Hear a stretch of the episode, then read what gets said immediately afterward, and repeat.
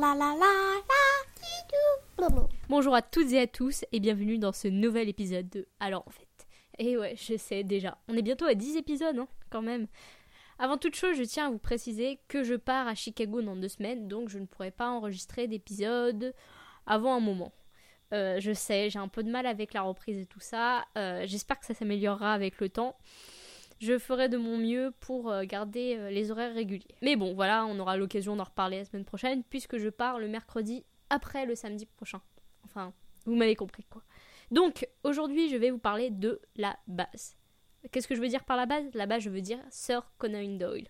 En effet, Sherlock Holmes est quand même l'un des piliers euh, des romans policiers actuels. hein. Franchement, qui ne connaît pas Sherlock Holmes avec Agatha, Christie, Sir Conan Doyle et la base Je vais également vous parler d'une découverte. Le titre du livre, Quoi les séries américaines sont-elles le symptôme? Je l'ai acheté au salon du livre dernier, donc ça fait un petit moment. C'est un tout petit bouquin, mais je vous en parle tout à l'heure.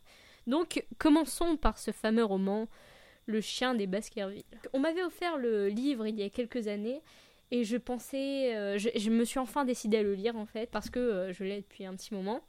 Donc, euh, pour ceux qui ne connaîtraient pas l'histoire, pourtant célèbre, c'est en fait Sherlock qui s'occupe du cas de Sir Henry, qui a perdu une chaussure et a également reçu une lettre de menace. Rien de très grave en somme. Sir Henry vient d'hériter, néanmoins, d'une jolie petite somme d'argent et détient le manoir familial. Sa venue dans la lande est bouleversée par la légende d'un chien qui serait pas très sympathique. Donc c'est un vrai et un grand classique que je présente aujourd'hui, et pourtant je ne l'ai pas vraiment aimé. Alors oui, euh, c'est quand même du Sherlock Holmes, euh, il faut en avoir lu au moins une fois dans sa vie. Ça, tout le monde est d'accord. Mais pour moi, les intrigues sont farfelues et les coupables faciles à deviner. Je dirais que c'est parce qu'on est habitué maintenant à ce genre de style. À l'époque, ça devait être ah, surprenant, étonnant. Mais pour les lecteurs d'aujourd'hui, euh, franchement, rien de très difficile. Outre le style un peu vieillot dont on peut s'habituer, s'accommoder, il y a vraiment des passages un peu longs quand même. Et pourtant, c'est une novella. Une novella, c'est un court roman ou une longue nouvelle. Et donc, franchement, ça fait, ça fait une centaine de pages, quoi. Donc, moi, je dirais que c'est quand même bof. Euh, je préfère largement Agatha Christie. À lire si vous êtes déterminé. Enfin, déterminé par déterminé, je veux dire si vous êtes, euh, si vous avez envie de connaître la base, quoi. Mais sinon, passez votre chemin.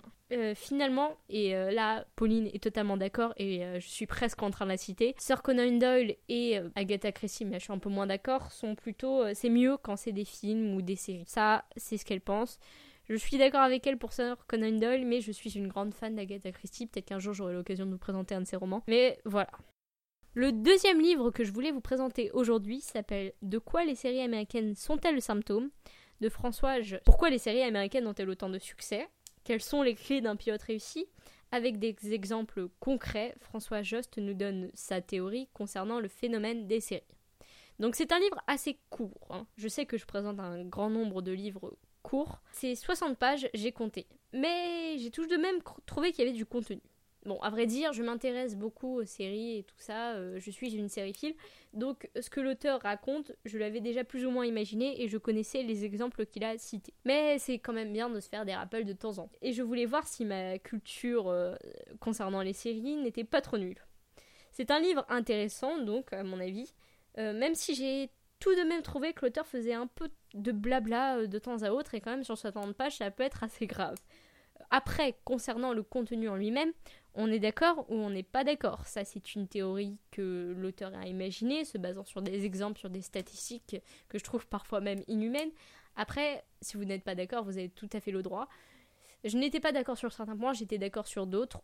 Ça dépend de chacun, mais c'est toujours intéressant de voir un point de vue différent. Et puis pour 4 euros, pourquoi s'en priver Franchement, euh, c'est pas euh, tant que ça. hein. C'est le prix d'un Happy Meal chez Mac. Donc le livre euh, s'appelle De quoi les séries américaines sont-elles le symptôme de François Jost et c'est aux, éditions CNRS. Voilà, c'est tout pour cet épisode qui est relativement court. Je crois que c'est l'épisode le plus court que j'ai fait. La preuve que Pauline me manque.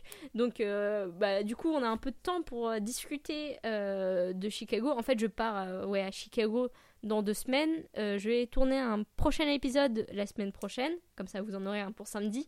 Euh, je ne sais pas encore s'il y aura Pauline ou pas, je vais essayer de lui parler. J'avais en effet prévu quelque chose pour le dixième épisode et du coup je ne sais pas si je vais le faire, ça va dépendre d'elle. Voilà, en tout cas merci de votre écoute et on se retrouve la semaine prochaine, samedi prochain.